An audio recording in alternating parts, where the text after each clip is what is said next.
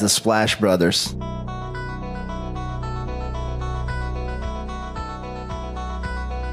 The Splash Brothers, is that? The Splash Brothers. Splash Bros. The bond that you guys share being the Splash Brothers and everything.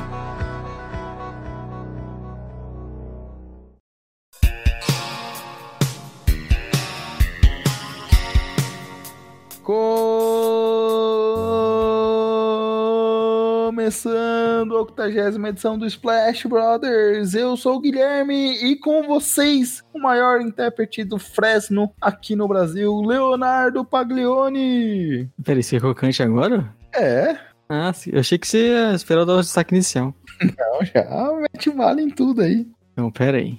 Que já destruiu o nosso ouvinte assim. Aí depois o Marco Túlio se vira onde é que ele coloca essa vergonha alheia, mas já quero te jogar aqui na furada. Posso ir então, Gui? Você tá preparado? Opa, já deixei no mudo aqui pra dar bastante risada. A MT, a mágica fica com você, viu?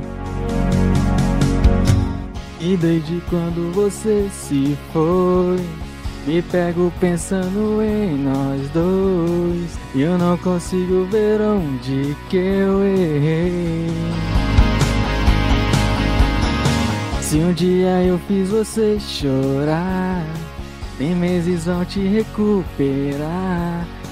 Mais uma chance pra mostrar que eu mudei. Essa eu cantei muito mais do que ano passado, hein, Gui? Tava me recuperando aqui da risada. É, você cantou com muito mais emoção, já tá ficando craque nessa arte de cantar. Não, mas o pior é que eu devia, eu devia ter cantado igual eu cantei naquela vez. Agora, né? Porque o emo é a coisa mais triste. Que como é uma área que eu já domino mais, fico contente de poder cantar Fresno, mesmo sabendo que possivelmente o nosso ouvinte nesse momento usou aquela artimanha lá do agregador de podcast que é pular 15 segundos, né? Exatamente o tempo que eu fiquei cantando ali. É, aliás, boa dica. Acho que o Marco Túlio poderia colocar a vinhetinha lá falando pra se o ouvinte não quiser te ouvir. é exatamente 15 segundos. né? Aquele minutagem que você coloca lá no podcast no Twitter. Exato. E, Léo, estamos chegando aqui na NBA moderna e entrando nos anos 80. Talvez os anos dourados da NBA, é que a gente viu ela se popularizando muito nos Estados Unidos, chegando na TV aberta. E nesse ano dos anos 80, início dos anos 80, estatísticas de bola de três eram finalmente computadas pelo Basketball Reference. E também nesse ano, víamos a estreia de um jovem loiro chamado Larry Bird, e já seria o eleito melhor novato da NBA e também estaria figurando no primeiro time da liga, hein, cara? Larry Bird já chegando com tudo, como a gente podia imaginar. E com todas essas notícias boas para a liga, veríamos mais uma aqui com o time estelar do Los Angeles Lakers se sagrando campeão novamente e vencendo na final nada mais nada menos que os Sixers do Dr. J, hein? E o Lakers era de fato o Lakers como a gente conhece, melhor ataque da NBA e um ataque fulminante. Teve o MVP com o Karim Abdul-Jabbar com média de 25 pontos, 11 rebotes, 5 assistências e mais 3 tocos por partida. Magic Johnson que estava no seu segundo ano de liga e já foi eleito MVP das finais com média de 18 pontos, 8 rebotes, 7 assistências e mais 2 roubos de bola por partida na temporada regular. Jamal Wilkes, que havia sido eleito também Rook of the Year, mas só que lá na temporada 75 pelo Golden State Warriors, nessa temporada 20 pontos, 6 rebotes, 3 assistências e 2 roubos de bola. E o veterano Spencer Hayward, que já ia pro final da sua carreira com média de 10 pontos, 5 rebotes, todos esses halls da fama. E começando, né, uma era de rivalidade ainda maior, né, né, talvez um dos grandes momentos da NBA, né, até pra, imaginando pro crescimento da NBA, essa rivalidade de Magic Johnson contra Larry Bird, de esse início também de Celtics e Lakers, e é o início desse Lakers super campeão, né, Magic Johnson, como você falou, ainda bem novo na liga, já sendo MVP de final, cara que já chegou revolucionando o basquete, ainda com o Kareem do Jabbar, né, que é um desses jogadores que tem uma carreira longuíssima e sempre sendo, jogando muito, um, um absurdo, então é um time histórico e com certeza tá a história do, do nosso Lakers. Exato. E agora, Léo, falando de história, temos uma novidade para os nossos ouvintes, né? Exato, Gui. Estamos no Twitter e no Instagram com o podcast, arroba podcastplashbr. E a novidade é que nós estamos em uma parceria com o pessoal do arroba Anel Campeão, fazendo um sorteio do anel de campeão do, do Warriors de 2017. E aí é um sorteio bem simples pra pessoa, né, que quer participar, né, Gui? É você só ter que ir lá, curtir, retweetar o nosso tweet lá, que é o tweet fixado, que é o tweet do post do sorteio, seguir a nossa página, obviamente, e a página do pessoal do arroba Anel Campeão, e marcar os dois amigos. Então é bem simples pra você ganhar um anel que é bem bonito, né, Gui? Exato. Se você quer ganhar o anel do Léo, você fez essa piadinha ontem na live do Jumper, eu faço aqui agora. O anel do Warriors. Warriors até em homenagem a essa franquia que dá nome ao podcast. Não somos torcedores do Warriors, mas sabemos admirar a franquia maravilhosa que é. E até por isso a gente recomenda, você mesmo que não seja torcedor do Warriors, participe da campanha, porque é uma franquia que representou toda a década dos anos 2010. Tudo Sim. que a gente vê hoje se deve ao Warriors. Então por isso que o Ricardo lá que coordena essa promoção conosco, combinamos de fazer sorteio. A gente agradece o arroba Anel Campeão. E se você não quiser participar do sorteio, entre lá no Twitter deles, no Instagram deles, ambos como Anel Campeão. Dê uma olhada nos produtos. Tem do Warriors, tem dos Knicks. Você tava até zoando o Marco Túlio que quer comprar um dos Knicks, que tem dos três anéis de campeão que eles têm lá, diversos outros, do seu Chicago Bulls, Lakers, Celtics e tudo mais, do Toronto Raptors, outros produtos também, não só de NBA. Uma página bem legal, é uma réplica, né, Léo? Bom destacar. Vem de fora e um preço super camarada. Os anéis saindo na faixa de 100, cento e poucos reais. Então aproveitem essa promoção. E se você quer ganhar, como o Léo falou, é simples. Siga no Twitter, arroba podcastsplashbr. Siga Anel Campeão e nos ajude a fazer essa parceria ser um sucesso. Exato, e falou, é uma réplica, mas é muito bonito. Até por isso vale a pena mesmo não torcendo pro Warriors, que é, é muito bonito, né? Esse anel de campeão da NBA. Então vale a pena e você gestor, né? Segue o trabalho dos caras que eles estão começando aí e começando com tudo, né? Eles estão fazendo muitas parcerias, o pessoal tá gostando bastante do material deles, então vale a pena para você, mesmo que não queira concorrer ao do Warriors, queira de outra franquia, tem lá no entre em contato com eles porque tem toda a disposição. Não vai ter do Clippers ainda. A gente infelizmente não tem como fazer isso, mas com certeza vai ter muitos de outros times ali e vale a pena. Também fica aqui nossa recomendação. Se você estiver ouvindo pelo Spotify, siga-nos lá no podcast ou qualquer outro agregador tem essa opção. No Apple Podcasts, dê cinco estrelas. Isso nos ajuda demais a ser bem avaliado, a chegarem mais pessoas, ter o podcast recomendado pela plataforma. Então nos ajude a manter o Splash Brothers vivo, de pé e produzindo conteúdo. E também, se você não tem nenhum agregador, se você quer indicar por amigo, mas só que ele não tem nenhum agregador, não tem Spotify, não tem Deezer, acesse www.jumperbrasil.com. Lá no final da página tem o nosso podcast, tem outros podcasts. Se preparem, como a gente vai falar aqui no podcast de hoje, de situações de troca, potenciais trocas. O próprio pessoal do Jumper tem falado muito disso. Por exemplo, eles fizeram uma matéria essa semana trazendo uma fala do Charles Barkley, falando que o Denver deveria tentar trocar o Jamal Murray e muitas outras informações que você pode acompanhar no site deles. Tu segue o trabalho do Jumper, que é muito bom, né? Agora vai começar o March Madness, então é sempre uma loucura e eles, o Jumper sempre cobrindo muito essa competição e também todos os jogadores que vão entrar na NBA ano que vem, então vale acompanhar. Obviamente as nossas lives também é quinta-feira e não nossas, as nossas, né? Eles fazem live quase todos os dias, então vale a pena acompanhar o trabalho do Jumper porque é muito completo, tem muita informação e tem Splash Brothers, que é o que mais importa. Se você gosta de apostas, se você quer entrar nesse mundo, eles lançaram um perfil lá no Telegram, toque T-O-S-K, certo? Traço, espaço, traço, espaço, Jumper Brasil. Entre lá que eles dão diversas opções de trocas, diversas oportunidades de troca para quem gosta de apostar. E toda a live de segunda-feira, Vini e Mastor falando também de oportunidades de negócio através de overs e unders para você apostar. E também, Léo, fica aqui a nossa recomendação pro arroba crackmt, nosso editor aqui do Splash Brothers, que fez essa voz do Léo ficar muito mais suave, gostosa na introdução aqui, cantando. Só por isso ele merece a recomendação. E pelo que eu está dizendo, provavelmente ele cortou minha voz então. Colocou a voz original do. Espero que eu tenha sido o único que tenha ouvido isso, porque como o Vinícius comentou ontem na live do Jumper, Vini Donato, não Uma propaganda ruim, né? podcast porque é uma propaganda ruim ter que ouvir o Léo cantar mais uma vez. Relembre lá, o Leonardo teve a primeira escolha geral, Ah, em vez de ir na escolha segura de Yannis Antetokounmpo, inventou com Stephen Curry.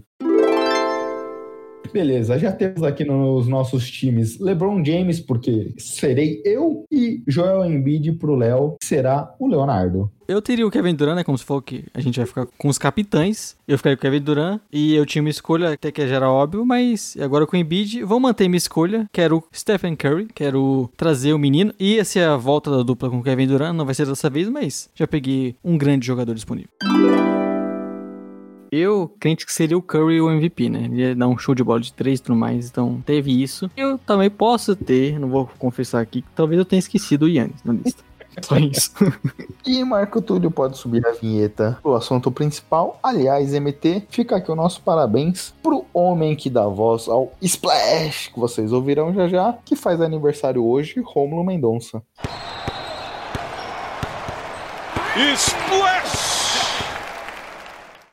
Léo, entrando agora no assunto principal, trouxemos um convidado já antigo da casa, mas que a gente já estava devendo um novo convite, hein? Já participou conosco uma das edições icônicas do ano passado, que foi o nosso podcast analisando o The Last Dance, e eu já participei lá no High Five, que a gente estava até falando aqui na abertura, que precisa voltar. Samir, como é que você está? Quer deixar seus arrobas? Onde o pessoal encontra seu trabalho? Conte-nos um pouco de você. Fala pessoal, novamente um prazer estar aqui com vocês. Tava conversando aqui com o Gui, né, pedindo desculpas pelo meu furo da semana passada, né, era por ter participado do podcast na edição passada, mas sexta-feira, né, que a gente tá gravando isso aqui, é sempre um dia caótico no, no trabalho, mas aqui estou, deu tudo certo. Já avisei lá no trabalho que eu ia gravar com os Splash Brothers. Opa! Falei pra não me incomodarem já, já falei, ó, não me, não me incomodem, porque hoje eu vou gravar com os caras, sacou? E lá no trabalho me respeitar. Brincadeira, não falei nada disso não, né, porque tem boletos pra pagar. Sim, sou editor de esporte do Metrópolis, então vocês podem ler meus textos por lá. Quem quiser me seguir no Instagram, arroba smendesm, e no Twitter, Samir, underline Melo, com dois L's. Tamo aqui, tamo junto. Um grande fã de Westbrook, né, Gui?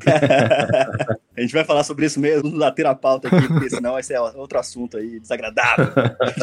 Aí acaba com o clima do podcast, né? É, esse clima amistoso aqui que a gente tem, que é isso. Hoje, e pessoal, a ideia é a gente falar um pouco de trocas, de cenário de trocas. No- nos avizinhamos aqui da trade deadline e é sempre um momento caótico na liga. Então, por conta disso, a gente vai já começar a projetar um pouco esse cenário. Mas antes de chegar nesse momento de projeção, analisar algumas situações aí que tivemos essa semana. Primeiro, Samir, tivemos a notícia semana passada que o Blake Griffin tomaria um buyout do Detroit Pistons ali em comum acordo. Os Pistons economizaram para o próximo ano 13 milhões e a gente ficou naquela dúvida para onde o Griffin iria e eles fecharam ainda no domingo com o Brooklyn Nets. O que, que você achou desse movimento? Tanto pro Griffin quanto pros Nets. Eu achei bastante curioso, né? O, o último que a gente viu do Blake Griffin em quadra não foi muito animador, né? Não parecia ser uma questão assim de motivação, parecia ser uma coisa, um declínio físico mesmo. Então, se fosse uma coisa de motivação, né? Ele tá no Detroit, tá num time que tá, não tem nenhuma perspectiva, a gente fala, pô, agora ele tá no Nets, né? Ele pode dar uma reavivada no, no basquete dele. Mas se for uma coisa física, cara, aí já complica, né? Não é simplesmente você uma coisa de questão de motivação. Então eu tô muito curioso pra ver como é que vai ser esse encaixe em quadra, como é que ele vai poder contribuir, né? Já que as necessidades dos Nets é basicamente defesa, né? E o Blake Griffin nunca foi conhecido por ser um as, né? Nesse lado da, da bola. Então eu tô curioso. Acho que vale, né? Um experimento, um experimento barato. O Nets não tá usando muito do cap, né? Ele veio pelo mínimo, né? O mínimo do veterano. Então é um experimento válido, né? E se der errado, não, não vai prejudicar muito. O que, que vocês acharam? Tô curioso também pra opinião de vocês. Até falei no podcast passado, né, quando a especulação, que tem uma expectativa do Griffin, óbvio, longe do papel que a gente já viu, ele de, de ser um All-Star, um cara extremamente explosivo, que também teve muito seu jogo desenvolvendo a questão do passe, de criar, de arremessar muito bem. Eu espero um Griffin muito mais tímido, jogando menos minutos, mas podendo ser um jogador ainda que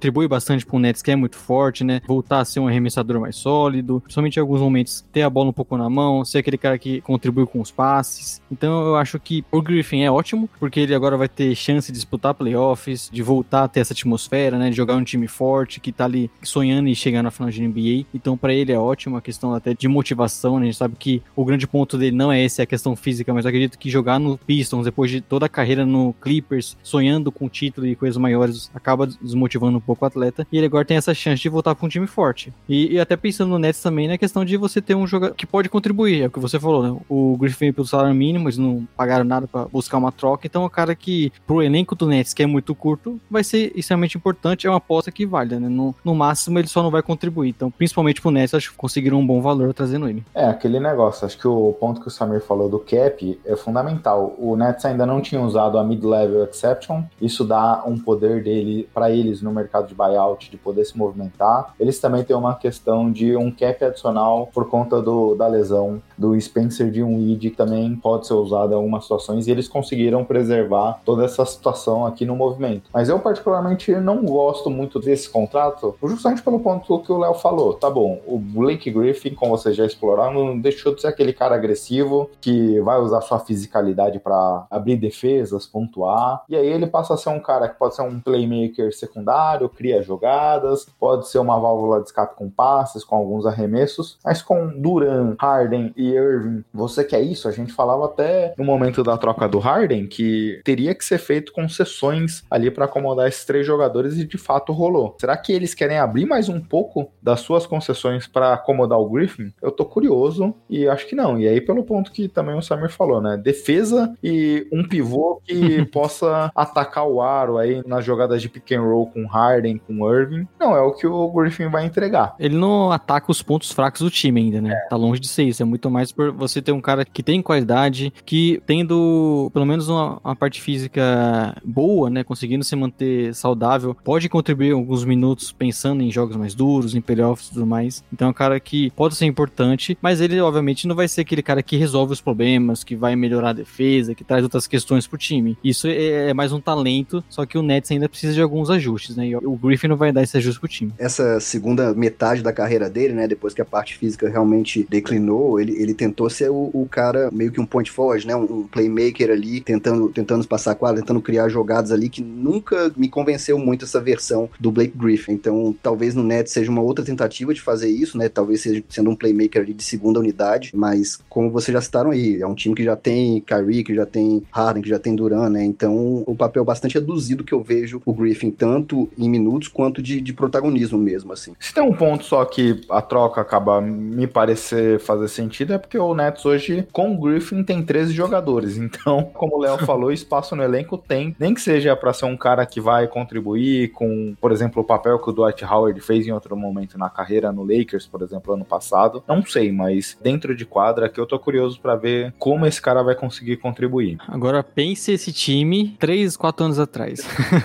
é, isso aí é, é demais, cara. É um trabalho incrível, assim, né? Você pensando desde aquela, aquela troca ali com o Boston Celtics, né? Que eles venderam toda a fazenda ali para pegar já um Garnett, pegar um Pierce ali em fim de carreira, né? Acho que o Jason Terry também tava nessa troca, né? E o que o time é hoje, assim, todo esse trabalho, assim, de continuidade e tal, de desenvolvimento, e de pegar caras ali que ninguém dava nada e desenvolver em, em peças que se tornou atrativo, né? para você trazer caras do, da pecha de um Duran, de um Curry, é realmente é, um, é uma história, de, é um case de sucesso esse Brooklyn Nets. realmente. Eles já passaram o Celtics na questão de candidato a título, né? Então é capaz sim, de você sim. ver o Nets aí chegando em final antes do Celtics, que aconteceu essa grande, o risco que o Nets fez naquele momento. E era tido como grande vencedor, né? Assim, e aí não dá pra dizer que não é ainda, né? Trocas que viraram sim. aí o, o Brown e o Tatum, né? Mas é interessante, assim, né? Como a análise de momento, assim, depois de algumas temporadas, ela muda bastante. Exato. Comentando outro ponto aqui, não necessariamente dos cenários de troca, que é o que a gente pretende explorar, mas, Léo, eu queria ouvir um pouco você, já que essa semana tivemos lá Marcos Aldridge e Spurs anunciando que LMA não jogará mais pelos Spurs e que o PJ Tucker e os Rockets também seguiram o mesmo caminho e que ambas as franquias procurarão trocas para esses jogadores. E aí, como você vê esse fim de linha de jogadores que, querendo ou não, marcaram a época nessas duas franquias texanas? É, você lembra o Lamarco chegando no Spurs, né? Foi até uma surpresa, se você for pensar o contexto dele recusando times como Lakers, o Suns estava muito forte na época buscando Lamarcos e o Spurs conseguindo trazer o Aldridge que a gente imaginava ser a dupla ali com o Kawhi ser um time para continuar forte por muitos anos. O Duncan falando nessa chegada aí que abriria a mão do seu espaço ofensivo para acomodar o Lamarcos. É, principalmente você, Gui, critica muito o Lamarcus Aldridge, mas ele já foi um baita jogador, né? Não foi All-Star um monte de vezes à toa, era um cara espetacular, aqueles arremessos de meia distância, ele não errava um. E era um cara que a gente imaginava que daria muito certo no Spurs, até pelo todo o talento e como o Spurs ia se renovando ao, longo do tempo e se mantendo no topo. Felizmente não foi isso que deu, não deu tão certo assim. Eles, até você já vinha falando, né, que imaginava eles saindo, não tendo tanto espaço na franquia. Eu imagino que pro Lamarcus é muito bom pensar uma troca. É um time que tá em outro, outro momento, né? O Spurs, apesar de estar subindo na tabela, está bem colocado agora. A gente não vê o Spurs brigando por alguma coisa nesse momento. É um time com muitos jovens, está pensando um pouco mais pro futuro. E o Lamarcus é um cara que tem uma carreira muito grande na NBA, é um cara que marcou época e, e quer buscar o seu título, quer talvez voltar e estar em times melhores. E é óbvio que isso acaba fazendo ele chegar nesse acordo, né? Como eu falei também, o Spurs está em outro momento, então pro time também não vale a pena dar tantos minutos pro Lamarcus, é um cara que se não saísse agora, provavelmente não iria ficar no ano que vem. Então é um acordo, eu acho bem justo. Imagino que se ele não for trocado, no máximo ele vai ser dispensado e, e vai conseguir o espaço do time. Mesma coisa do PJ Tucker, né? Mas esse eu já acho que tem um mercado um pouco maior, porque a questão do salário é muito mais fácil de bater, então contenders, que são sempre os times que buscam esses caras, vão ter mais condição de trocar pelo Tucker. E é um cara que, apesar da idade, né, já é um veterano, contribui bastante ainda. Acho que esse vai ter uma troca, provavelmente o Rockets não vai manter ele até, até a deadline. É um cara que tem muito mercado e é um grande, um grande ativo que os times, principalmente esses que estão aí disputando títulos, disputando playoffs, vão querer buscar, né? E aí, Samir, o que você acha também? A questão dos jogadores parecem que nesses casos influenciaram bastante a tomada de decisão, né? Primeiramente, eu queria dizer que eu sou fã do basquete do Lamarcão. Com certeza é um dos mid-ranges mais letais da geração dele. E não sei se isso é um hot take, mas talvez um dos mid-ranges mais letais de todos os tempos. Não sei, isso é um hot take? Tô falando alguma bobagem aqui? Olha, é um hum. dos maiores da, da história, mas. Porque se a gente olha o que a gente vê de arremesso de três, hoje a gente tinha, por exemplo, outros grandes jogadores que também faziam. O próprio Michael tinha um arremesso de mid-range ali muito belo, mas eu entendo a colocação.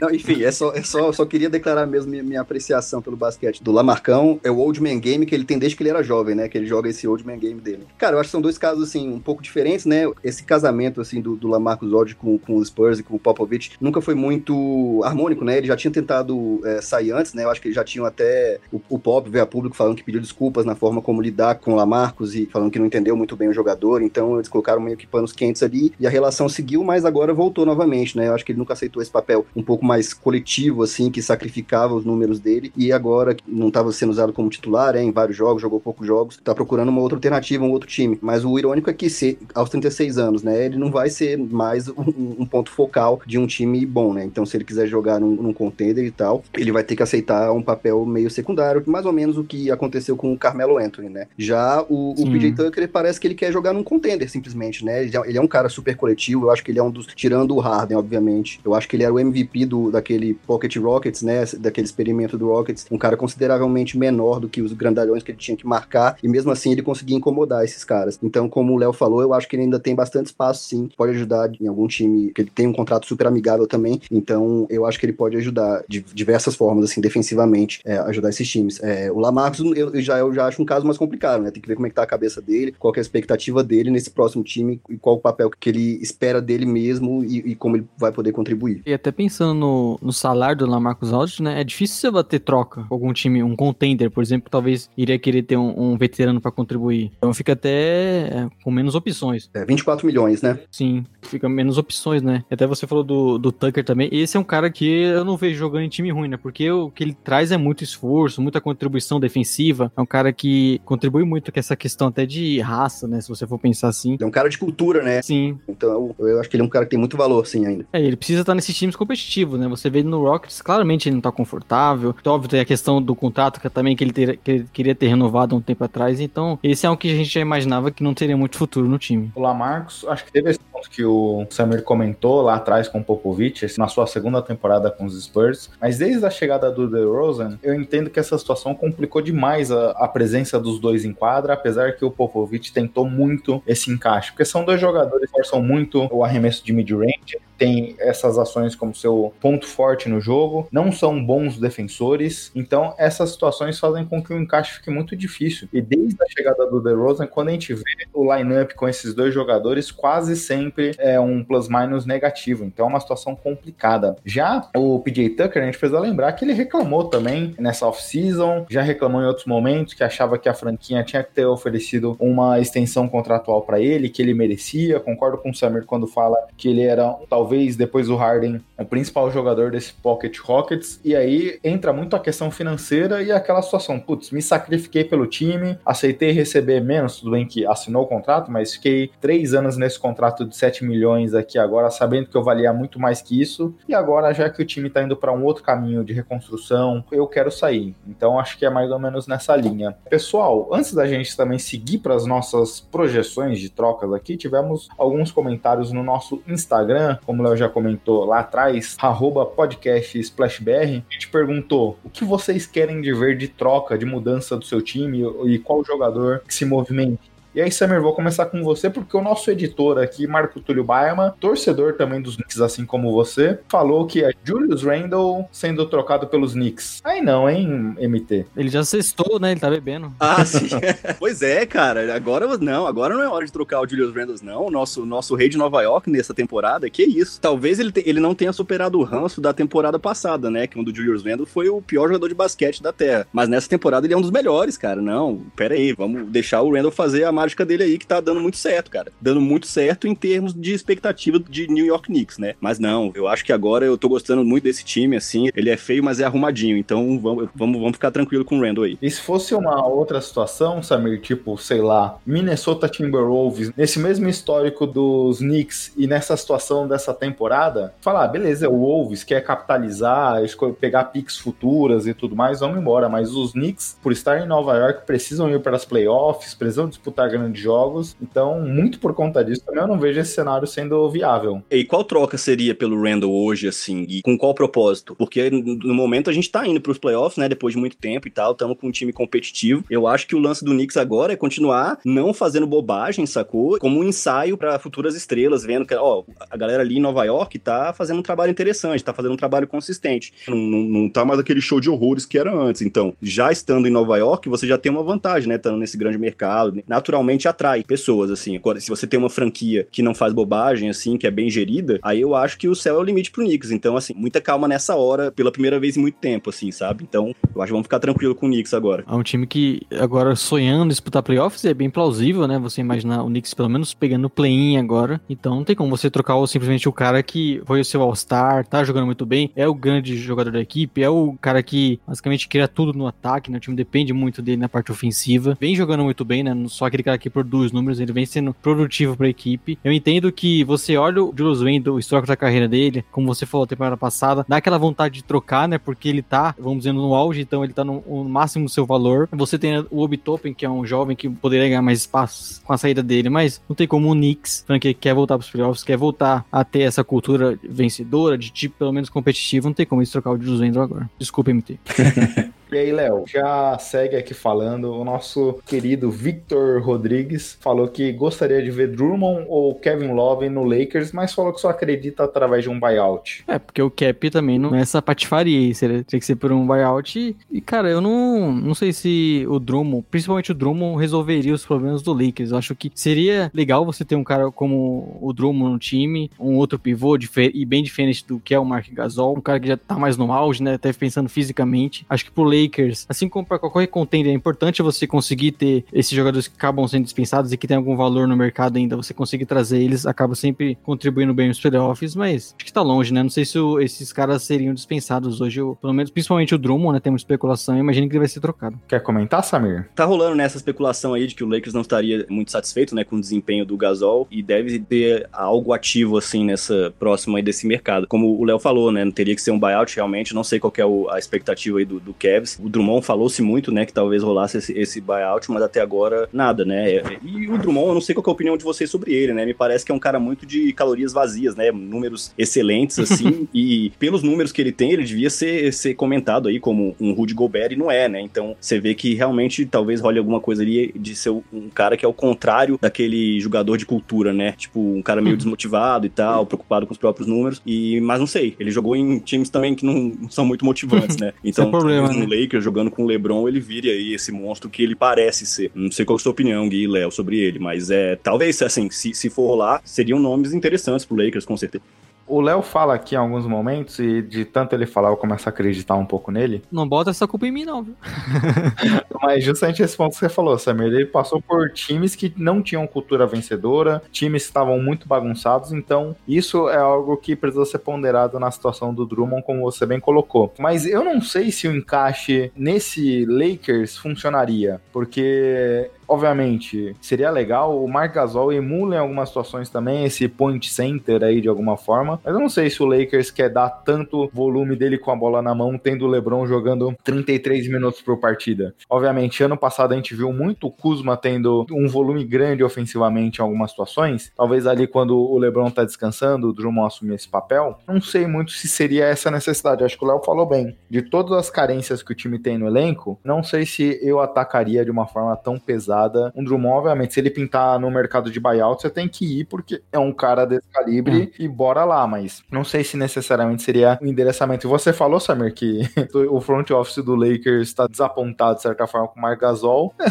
Eu não sei quem esperava alguma coisa diferente disso, porque que a gente é. viu no Raptors na última temporada já não tinha muito como imaginar coisa diferente. A gente já, talvez eles ficaram iludidos aí com o efeito LeBron, né? O efeito LeBron geralmente com certas coisas, né, que estão quebradas, então talvez eles achassem isso. Ah, esse cara vai rejuvenescer aqui com um time campeão e tal, jogando com o LeBron, são dois caras de QI alto. Aquelas narrativas, né, que a gente conta para nós mesmos, assim, de, de, vez em quando e às vezes não, não rola, né? E aí, Léo, já emenda também sua finalização do comentário sobre o Drummond e já emenda também falando de Drummond no Boston, queria demais, ia fazer me passar muita raiva, mas queria, comentou Severo Yuri. Bom, o Drummond, cara, eu, como você falou, né, eu venho comentando um tempo, você olha os times que ele jogou, eram times bem ruins, então eu entendo que até as estatísticas que ele produz, né? Todo mundo que joga fantasy ama o Drummond. Ele é, é um cara que você esperava mais né, do jogo dele, é sendo produtivo pro, pro, time. Não é o que acontece. Você vê até os torcedores dos times que o Drummond jogou não gostando dele. O torcedor do Pistons tava, não queria mais ir lá. A torcida do Cavs, mesmo ele há pouco tempo e tendo alguns jogos impressionantes e pensando em estatísticas, a torcida não aguenta ele, né? Ele é um cara que força muitas vezes no ataque. Ele acha que poderia ser um jogador que cria muito, que acaba se atrapalhando muito, né? Tem algumas jogadas dele que você vê ofensivas é, bizarras dos turnovers que ele comete, é o remesso que ele força até. Mas eu queria ver ele um time mais forte, cara. Eu acho que possivelmente a gente vai ver, né? O Cleveland já chegou em acordo com ele, para ele vai ser trocado, vai ser dispensado possivelmente, até porque eles querem dar mais espaço pro Jared Allen. Larry Nance tá voltando, então não tem nem sentido você manter um cara desse. E eu espero ver o, o Drummond em um papel que ele tem que pegar muito rebote, né? O talento que ele tem, dar alguns passes, é um cara que consegue principalmente alguns handoffs, ser um cara bem útil. Eu acho que jogando um time bom, um elenco bem coletivo, tendo a sua função bem mais limitada, principalmente ofensivamente, é um cara que pode produzir, sabe? Não vai ser o pivô que a gente imaginou no começo da carreira dele, ser um All-Star. Eu acho que isso eu já não conto com ele, mas eu acredito que ele pode ser bem útil em times fortes. E é o que possivelmente vai acontecer nessa temporada. Né, nessa situação do Celtics, eu já gosto mais. Eu acho que o time não tenha ninguém que precise monopolizar a bola, tem essa necessidade de garrafão. Aqui eu já acho que faz um pouco mais sentido do que no Lakers. Não sei você, Samir. Sim, eu acho que em questão de fazer mais sentido em, em comparação com o Lakers, com certeza mas o Boston é um dos times que está mais envolvido aí em especulações, né, de, de trocas e tal. E dentre os nomes aí que estão sendo ventilados, eu gosto mais desses outros nomes, assim. Não sei o quão realistas são essas trocas, provavelmente muito pouco, mas falou-se já em Jeremy Grant, Nikola Vucevic, em Al Horford, né, o Al Horford voltando. Então, eu talvez eu goste mais dessas opções, assim, mas talvez num buyout aí. E Boston tem a trade exception, né, que é uma coisa mágica aí da cap. Então, não sei, Sim. cara, assim, são, eu, eu, eu, queria falar mais sobre Boston no, no nosso próximo quadro aí, né? Que a gente vai, vai, vai discutir as nossas situações. Então guarda. Vou guardar, mas enfim, o ponto é esse. tô preocupado aqui, vocês já estão dando spoiler de alguns nomes que eu tô pensando aqui. e aí o último aqui para fechar é do meus Spurs, mas eu particularmente não sei a resposta, vou deixar para vocês refletirem, porque eu não sei o que os Spurs pensam nesse mercado aqui de trade deadline, se ele quer ser um comprador ou vendedor, mas o meu amigo Denner Underline 7 mandou, quero um pivô pros Spurs, qualquer um bom, Léo. Seu grande amigo Denner, né? É, um pivô, cara, eu acho que seria interessante, né? O, a gente falou até no último podcast que citamos o Spurs, até falando da papel do Lamarcus, né, que é um cara que não era tão produtivo para a equipe. O nosso querido Jacob Potel vem sendo um cara que contribui muito mais e já está tava tendo mais destaque, só que não é um jogador que joga 30 e poucos minutos, né? É uma carência pro time, até pensando na questão defensiva, né? O Poto ofensivamente é um cara muito cru, não contribui tanto, então se o Spurs conseguisse um pivô muito melhor no, no mercado, acho que não vai ser o caso, até pensando mais pra frente, é uma posição que eles vão atacar, né? Porque eles têm armadores jovens, eles têm muitos alas jovens também. Eu imagino que o Spurs, até pensando no futuro, é uma posição que eles vão endereçar, mas eu não sei se ter um nome no mercado disponível para eles agora. Tem algum pensamento aí sobre essa necessidade, Samir? Eu, eu concordo com o Léo, assim, em relação a esse elenco do Spurs, né? São caras jovens aí e tal, estão desempenhando a, a, a, um pouco acima do esperado, né? Estão aí numa, numa, zona aí de playoffs e tal. Mas eu acho que o Pop experiente sabe que talvez esse time não vá, não vá ser um contender agora, né, cara? Então acho que não tem necessidade de você ir ao mercado com tanta sede assim. Então eu acho que eles vão esperar, vão, vão tentar desenvolver esse, esses caras aí, esse elenco aí que tá até bem atraente, né? E ver o que acontece, porque o que, que um, um pivô vai fazer por você nessa temporada, assim? Vai, te, vai ganhar uma ou outra seed ali, lá em cima e tal, e, e aí, sabe? Então eu acho que eu, eu esperaria, eu esperaria e, e, tentaria de uma forma mais orgânica aí desenvolver esses caras e esperar o mercado oferecer outras opções. Ô Gui, só pra aquecer aqui já, Wendell Carter Jr. por Dejan Temer, vamos. Sem pensar. Eu não faria hoje. Eu acho que talvez se fosse Derrick White eu estaria mais apetitoso a fazer, mas é justamente esse o ponto, Samir. E quando a gente olha as notícias, já se definiu que Lamarcus Aldridge vai sair. Se houve uhum. boatos sobre o Rudy Gay saindo, se houve boatos sobre DeMar DeRozan podendo sair. Então são, são as peças mais experientes do elenco, quase todas elas colocando-se no mercado de trocas ou ouvindo propostas. Como você falou, eu não vejo os Spurs fazendo nenhuma loucura nesse momento. Acho que eles vão esperar, mas obviamente, se talvez um desses pivôs jovens, por exemplo, Stabolito estava comentando hoje lá num, num, dos. Não, não foi Stabolito que comentou, foi um dos perfis do. Um dos perfis dos Spurs estavam comentando hoje no Twitter. E aí eu até conversei com ele e com o Stabolito, até esqueci qual dos perfis, mas eles estavam falando do Rudy Gay por algum desses salários do Hit aí, talvez Miles Leonard, Kelly Olynyk com Precious Achiuwa. Se for um pivô jovem, talvez atende um pouco a necessidade dos dois times e poderia ser algo pro futuro, mas para agora eu não vejo os Spurs fazendo nada. Faria correndo essa troca. é, eu também acho que os Spurs venceria. A questão da timeline do time, né? Um jogador jovem para se desenvolver e parece que tem muito talento para se desenvolver ali. Ele seria grande feito, né? Acho que seria inclusive um roubo do Spurs contra o nosso hit.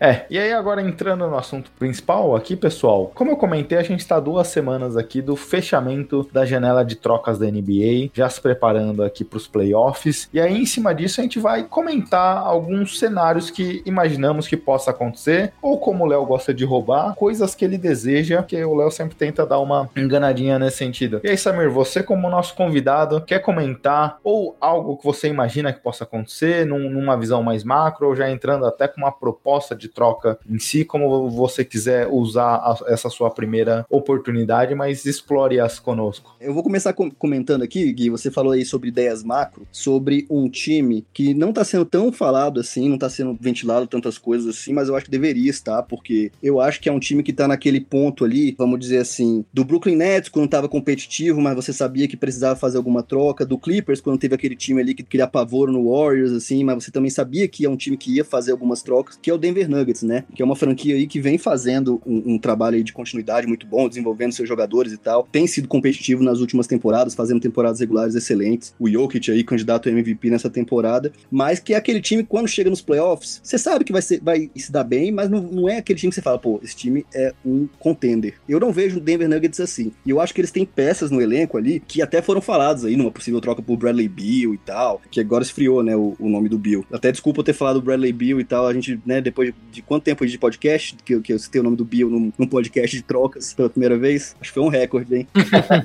raridade, raridade. então, que é o Denver Nuggets, cara. Eu acho que eles têm que fazer alguma coisa ali. Eu acho que é um time que, que tem algumas peças, Michael Porter Jr., Gary Harris, sei lá, usar as picks dele, o, o Will Barton, pra tentar pegar essa terceira peça para jogar junto com o Jokic e com o Jamal Murray e, e, fazer um Big Tree e tal, e realmente se, se colocar como um contender de verdade. Não sei se isso vai acontecer nessa temporada, pelo visto não, né? Tá bem frio ali o mercado para Denver, parece. Mas é, essa é uma observação que eu queria fazer inicialmente, que é uma equipe muito simpática e tal, fazendo um trabalho correto, mas que talvez precise dar esse, esse puxar esse último gatilho aí para subir um degrau. É, esse é um time que eu também imagino que deveria querer se movimentar, provavelmente, né? Porque você, como o Samir falou, vem chegando, vem indo longe nos playoffs, vem evoluindo ano após ano. Tem o Jokic jogando seu melhor basquete, né? Um cara que com certeza tá ali na briga para MVP e talvez só não seja o principal candidato hoje, ou esteja até mais próximo do Embiid, porque a campanha do, do Denver, apesar de estar crescendo um pouco, é, não é tão boa assim, né? Não tá lá no topo, e a gente sabe que isso é importante. Então eu vejo que, até pensando alguns contratos que eles têm ali, como Gary Harris, um, um, cara jovem como Michael Porter Jr., que poderia chamar atenção. Imagino que se pintasse uma chance, né? O Samir falou do Bradley Bill pro Nuggets, seria interessantíssimo, porque eles precisam desse, dar esse passo acima, né? Você tem o Jokic jogando muito bem, o, o próprio Jamal Murray, que a gente sabe que em temporada regular não, não produz tanto, mas em playoff é um cara que realmente cresce. Vê, a gente vê o Denver com um time bem ajustado nos últimos anos, crescendo, é, indo longe nos playoffs e, e se e colocando ali como os times que estão é, sendo consistente e com o cara jogando no nível do Jokic, né? Então, se você conseguir aproveitar esse momento e ir no mercado, trazer algumas peças, talvez nem caras tão importantes assim como a gente especulou o nome do Bill, o Dame precisa se mexer porque eles estão nesse momento, né? De você conseguir ir no mercado reforçar seu time porque você tem a sua estrela no auge máximo, um time que foi longe da temporada passada e com certeza quer voltar, pelo menos chegar num nível parecido ali. Então, o, o Denver é desses que eu imagino, pelo menos de olho no mercado. É, obviamente, acho que para surpresa de ninguém, acho que o Léo também deve ter desenhado esse cenário, mas eu imaginei também essa troca podendo acontecer. E bem como o Samir falou, Gary Harris, Michael Porter, talvez R.J. Rampton entrando. Ball É, aí eu acho que iria de first picks. Não necessariamente o Ball, mas algumas duas ou três first picks aqui para fechar o negócio. Eu concordo com você, Samir. Eu e o Léo falamos desse cenário, acreditamos nesse cenário há um ano aqui. Desde a última trade deadline, a gente comenta que esperava esse movimento agressivo do Denver. Não aconteceu na última temporada e a gente viu como fez falta. E aí toda a situação também do Jeremy Grant saindo da, da franquia expôs ainda mais a fragilidade de algumas peças do elenco, né? Esse é um papo que tem rolado há muito tempo, né, com o Denver, sobre essa, esse gatilho, né? Quando é que eles vão puxar, quando é que eles vão usar essas peças aí para realmente se tornar um, um contender e não só um time competente, né? E ouvindo assim a gente falar, que a gente discutir, eu, eu queria fazer o advogado do diabo de mim mesmo aqui, da gente mesmo aqui, né? Por um lado, sim, eu, eu defendo isso pessoalmente, assim, é o que eu realmente acredito. Mas uma reflexão, assim, também ao mesmo tempo. A gente fala, né, que o time tem que puxar o gatilho, tem que trocar, tem as janelas geralmente abrem e fecham muito rápido, né? Mas, por um outro lado, uma equipe num mercado pequeno como é Denver, né? Será que é, é melhor você ter esse elenco competitivo, que talvez nunca seja um contender de verdade, mas competir aos playoffs ano após ano, durante uma década ou algo próximo disso? É melhor você se manter assim, né? Tipo, manter a cidade interessada, o torcedor interessado durante um longo período? Ou você, por exemplo, fazer um all-in, trocar todas essas peças aí e se tornar um contender por, sei lá, dois, três anos? A reflexão, assim? Porque é diferente, né? Você ser um Denver do que ser um, um Boston ou um, um, Lakers, né? Que não basta só você ser competitivo, né? Você tem que montar times para disputar título, né? Denver não, é uma necessidade, uma exigência diferente ali. Entende o que eu quero dizer? Então é, é algo a, a se pensar também, assim, tipo, da realidade das franquias, né? Onde elas estão. É justamente um ponto fundamental, né? Mas acho que no momento, quando você tem um Jokic jogando como ele tá jogando, se você tiver a chance de você apertar o gatilho, você tem que apertar, porque é, é sem dúvida um dos dois melhores jogadores da temporada, sem discussão do prêmio de MVP, porque MVP, querendo ou não, leva também em consideração a posição do elenco, mas para mim é um dos dois melhores jogadores da temporada, se não o melhor jogador da temporada. Então acho que nessa janela eu entendo, acho que obviamente Denver, as contas são muito mais justas do que outras franquias, né, do que Nova York, Lakers e tudo mais, mas eu acho que com um jogador desse talento, você precisa ir, porque se você não for, amanhã ou depois ele vai querer sair. É a discussão que a gente viu do Yannis pedindo comprometimento de Milwaukee, do front office do Milwaukee essa temporada. É, não, é só uma reflexão mesmo, assim, pessoalmente eu defendo também que tendo a chance, você sempre vai tentar o, o título, assim, sabe, independentemente de, de onde você esteja, qual franquia você seja. É, depende muito do, das opções do mercado, né? Se você tem uma grande estrela e o Denver tem as peças para poder fazer uma troca, eu acho que acaba caindo nisso, né? Você quer reforçar o time, quer dar um parceiro melhor pro Jokic, reforçar ao lado do Murray também. Isso depende muito do contexto, né? Muitas vezes a gente fica pensando é que time deveria ser agressivo e tudo mais, só que tá, muito, é, em muitos momentos não aparece essa oportunidade, né? Ou quando aparece você, não é o cara que tem a melhor proposta, então é sempre é,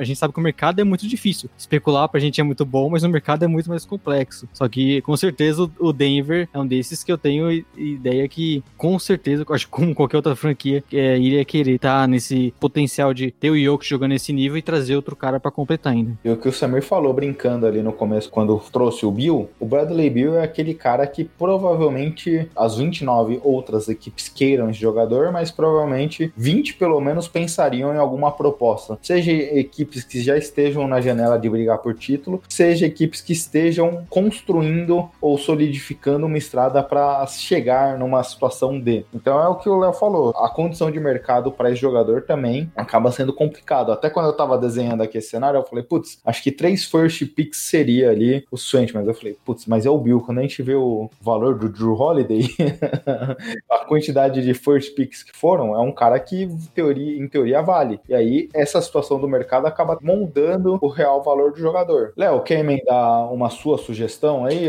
uma sua reflexão? Bom, eu até fico um pouco com vergonha de falar desse time aqui, sendo que tem um torcedor, o, Gui. Será que eu tô fazendo errado? Eu pensei em colocar o New York Knicks, eu nem coloquei pra deixar o Samir brilhar se ele quisesse.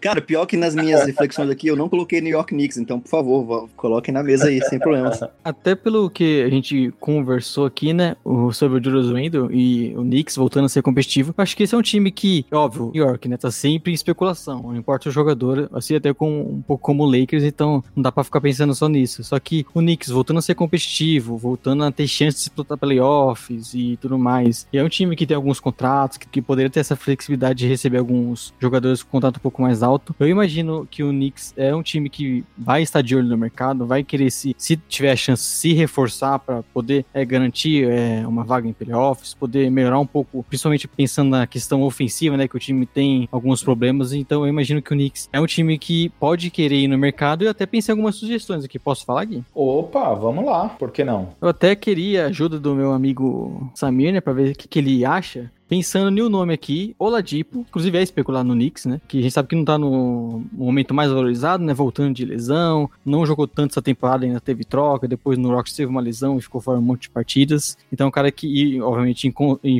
final de contrato, e dizem que ele queria muito jogar pelo e isso acaba até tirando um pouco do valor dele. Também a questão de qual contrato que ele iria querer, então não, não são tantas franquias que eu vejo é, fazendo um movimento por ele, mas eu pensei alguma coisa como o Kevin Knox, que é o jovem que no Knicks não virou, a gente sabe que teve poucas oportunidades. Frank Nitklina, que aí esse é um nome bem complicado, inclusive, e uma pique futura. Eu não sei o que, que o Samir acha, se, se estaria bom, se seria uma boa aposta pelo Ladipo. Pode ligar pro Silver. Vamos fechar. Vamos fechar isso agora, antes que o Rockets perceba que não tá levando, vai perder de graça esse, o, o Oladipo. Fecha. Não gosto, não gosto do Knox, não gosto do Tiliquina. Muitas raivas, muitas noites raivosas passando com esses caras. Com o Oladipo, pelo menos eu tenho uma esperança, né, de um cara que foi candidato a, a MVP da liga. Tudo bem, foram só uns 3, 4 meses, vai, de, de- desse teto aí que ele atingiu, mas é, o- é uma esperança, né, tipo assim, do- do- de um cara, né, que pode chegar lá e incendiar um pouquinho, né. Knox e, e Tiliquina não farão isso por mim. Eu gosto, eu acho que o Oladipo é um nome aí interessante e por esse preço eu acho que vale a pena, assim, o Knicks dar essa, arriscar. E até você falou, né, do Rockets perder e a gente sabe que ele eh, possivelmente não fica no Rockets, né? Então é um, é um cara que tende a ser trocado. Pois é, mais uma pressãozinha aí em cima, né. Então tende a ser trocado, a gente não sabe qual o valor realmente, né? Quais franquias estariam interessadas, até como o Gui falou, isso molda muito o preço que o jogador tem no mercado. Então até por isso que eu coloquei um preço abaixo. Eu sei que, por exemplo, o Knox não tem muito valor hoje, né? Ele não se valorizou. O Nitlick nem vem jogando direito, então... Eu até desisti da troca só por, só por conta desse nome, Léo. Inclusive difícil de falar, eu queria colocar outro, no- outro jogador, mas... Só que e até são contratos baixos, né? Que a gente sabe que o Rockets também tá querendo economizar um pouco. Então não- você não precisa pegar um contrato mais alto, mais longo. Então é uma situação que pro Rockets, não sei, não, acho que eles até se livrariam, quem sabe, apostando que o Knox tem algum valor ainda. É, e aquele negócio, se a gente viu, por exemplo, aquela troca, a vinda do Kevin Porter pro Rockets, eles estão querendo apostar nesses jogadores que talvez tenham um teto interessante, mas que não consigam se desenvolver. Aliás, tem sido algo recorrente, né? A gente vê o Dennis Smith Jr. indo para Detroit, não talvez com grandes valores, acho que é muito mais uma questão de uma second pick e tudo mais, mas nesse sentido, o Rockets estaria recebendo dois talentos, em teoria, pelo menos foram selecionados nessa posição top 10, em baixa, e para tentar desenvolver esses caras. E o encaixe do Oladipo nos Knicks, hoje a grande dificuldade de New York é na questão ofensiva. O Randall tem jogado muito bem como tem jogado, porque é um dos únicos caras ali que conseguem produzir de uma maneira mais clara ofensivamente. Você trazer o Oladipo para ser um duo com ele, acho que é um encaixe muito bom. E aí, nesse sentido, essa mercê, essa troca acontecesse, como você acha que o papel do RJ Barrett ficaria dentro de Nova York?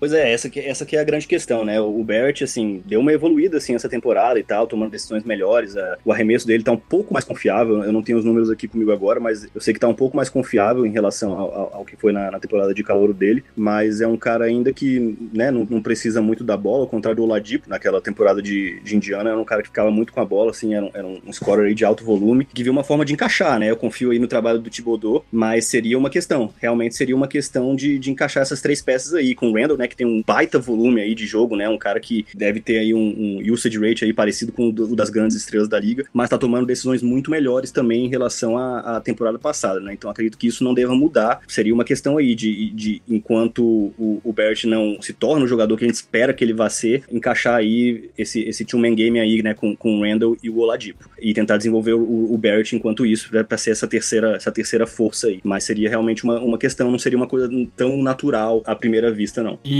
até pensando né, no Knicks, que é um time que nos últimos anos deu alguns contratos altos por aí, né? E a gente sabe que voltando em playoffs, uma empolgação, poderia muito bem pagar o Oladipo, né? A gente não sabe como, realmente se ele pensa algo no, perto do máximo ali. A gente sabe que o Oladipo comentava isso há uns anos atrás e depois dessa lesão não sabe exatamente o valor dele, mas é, é um time que poderia investir no Oladipo por um futuro e de repente pensar em renovar. Então, ele, ele chegando, contribuindo bem, ajudando o Randle ofensivamente, né? Acho que seria uma boa dupla e o time conseguindo se manter lá em cima, chegando em playoffs, acho que poderia até ser um cara para ficar depois, porque a gente sabe que o, o Knicks quer voltar a ser comestível, né? Com esses caras bem, você poderia ter isso. É só para trazer a informação que o Samir comentou, na primeira temporada do RJ Barrett, aproveitamento em field goals de 40%, essa temporada 45. Em chutes de 3, a primeira temporada 32 e essa 35. Então ele já vem demonstrando melhoria no seu jogo, tanto no perímetro quanto no chutes de 2. Eu fiz um monte de cenários de troca, pensando em muitas coisas aqui, mas refletindo, agora eu acabei fazendo uma troca nesse momento, eu acho que eu vou com ela nesse momento, justamente por dois times que a gente ouve falar muito nos boatos nesse momento. O próprio Houston Rockets que a gente comentou, e aqui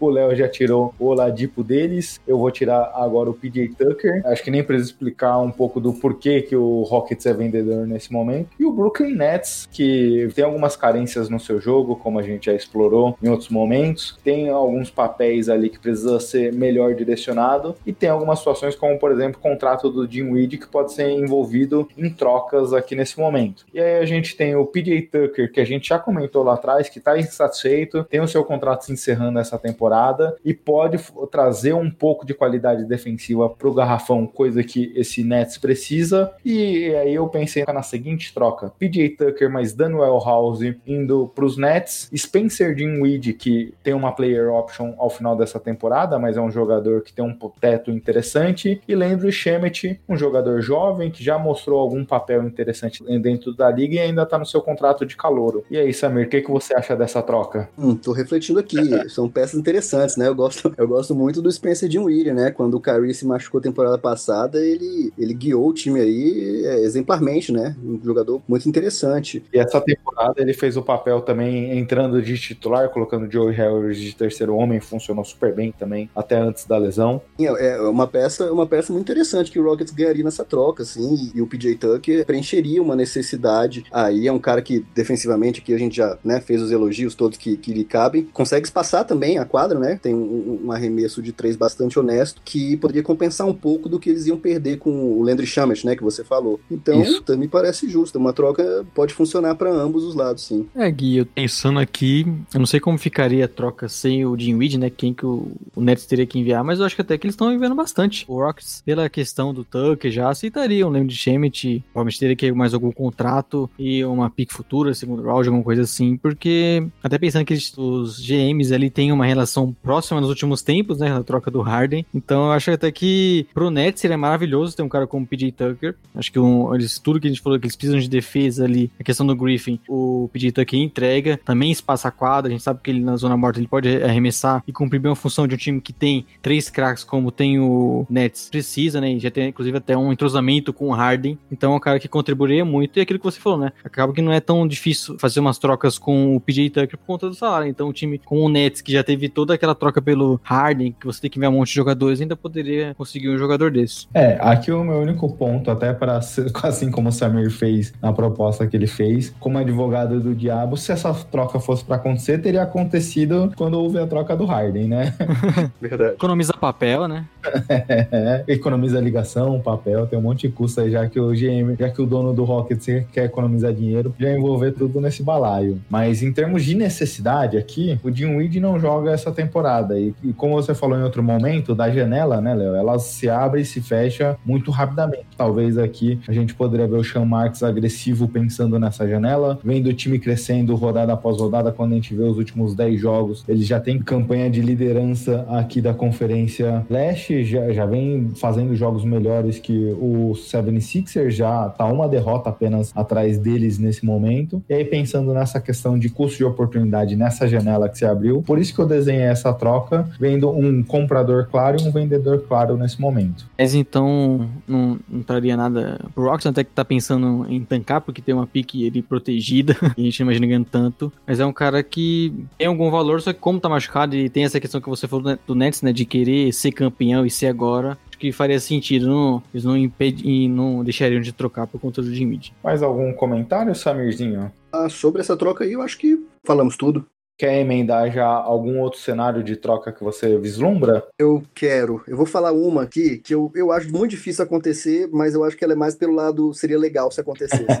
o nosso querido Kyle Lowry voltando para casa. Ah, eu também fiz isso, hein? Você fez também? pois é, Léo. É uma troca aí que foi ventilada, né? Que foi, foi falada, não sei o quão de verdade há nela, né? Mas tem alguns complicadores, né? Seria muito legal, porque como eu falei, Lowry voltando para Filadélfia, reencontrando o Maury, né? Um dos caras que fez parte da ascensão dele quando ele tava em Houston. Mas ele tem um um contrato alto, né? E uma troca aí que seria, sei lá, um Tibuli, Curry, Scott, Green. Pra Filadélfia, perderia muito do, dos problemas que eles tinham resolvido, né? Que é de espaçar a quadra, que foi uma das, das, questões que eles tiveram que enfrentar na temporada passada. E o quanto que o Masai Ujiri ia, ia querer esse, esses contratos, né? Além de picks, é claro que provavelmente o Philadelphia teria que colocar para colocar o Lowry. Mais um trio com Lowry, é, Ben Simmons e, e Joel Embiid seria muito interessante, mas como eu falei, tem esses complicadores aí, né? Tanto de um lado, tanto de outro outro. Eu acho muito difícil essa troca acontecer. O Lowry tem um salário altíssimo e tal. Queria saber o que vocês acham, né? Mas pela questão emotiva aí, pela, pela narrativa, ia ser, ia ser muito, muito bacana. Uhum. Mas se, segundo o Trade Machine lá, Samir, eu tava até olhando isso, eu simulei essa troca também. O Sixer tem uma trade exception, acho que de 8 ou 9 milhões na troca do Al Horford. Então, usando o Danny Green com 15 milhões, mais essa Mike Scott mais 5 milhões, mais essa trade exception, já bateria ali mais ou menos o valor. E aí seria colocar o Tyrese Maxey ou o Tybal, mais duas first picks ou uma first pick, alguma delas protegida, aí eu veria esse cenário acontecendo, hein? Interessante. Não precisaria colocar o Curry, então. É, sem colocar o Curry, mantendo o Curry ainda, e aí colocando um dos novatos aí, Tyrese Maxey ou Tybal. O que, que você acha, Léo? Eu também simulei essa troca, né? Eu acho que faria muito sentido pro Sixers, seria maravilhoso, né? Você ter um cara como o Lowry, a gente sabe os problemas que possivelmente esse time pode ter nos playoffs de precisar de um outro criador, e, e o Lowry, apesar da idade, é um cara que ainda pode contribuir muito e seria espetacular pro Sixers ter um, um jogador desse, que ainda tem a questão da, vamos dizer assim, cultura defensiva, né? Um grande defensor e, e é isso que o, o, Sixers tem de característica também, então, até nisso mesmo ele combina com o time, acho que seria espetacular pro Sixers. O mais difícil até pensar nessa troca é a questão do Raptors querer trocar, né? O Lowry, que é o principal jogador da história da franquia, é muito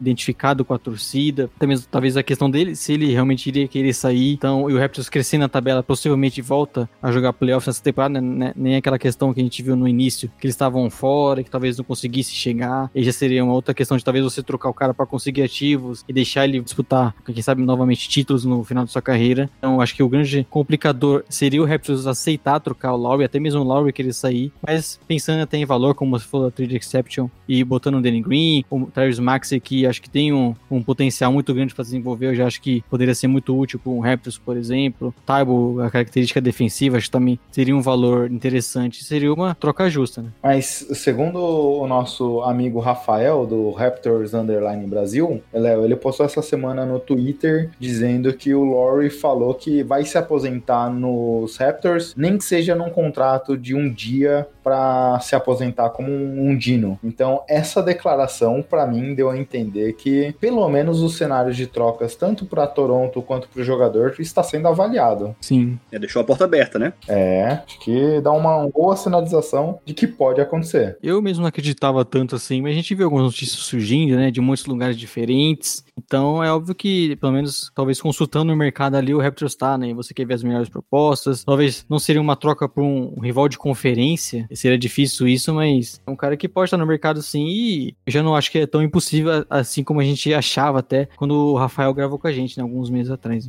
Exato. Eu gosto muito dessa troca para os Sixers, porque de fato eles estão na corrida e a gente vê o crescimento do Nets, e aí eles precisam se movimentar de alguma forma, pensando nesse potencial confronto. E pro Raptors, talvez essa janela desse time esteja se fechando o Siakam, pelo menos essa temporada, e nada impede dele retomar esse jogo. Deu uma recaída esse ano, o de Anunobi sofreu com lesões, mas tem também algumas dificuldades em relação à sua parte ofensiva. A gente tem visto o Norman Powell ganhando um volume gigantesco aqui, ele poderia assumir essa posição do Lowry, que já tem 33 anos de idade. E aí pro Raptors começar a pensar no futuro de alguma forma, conseguir um jovem jogador, talento de primeiro round, uma, duas escolhas de primeiro round também, eu acho bem interessante. Acho que não, não vejo uma troca que não seja justa, mas como o Samir falou, essas trocas que às vezes a gente vê que parece que faz muito sentido, seja para um, um dos três lados aí do jogador e do, ou dos times, nem sempre é, é,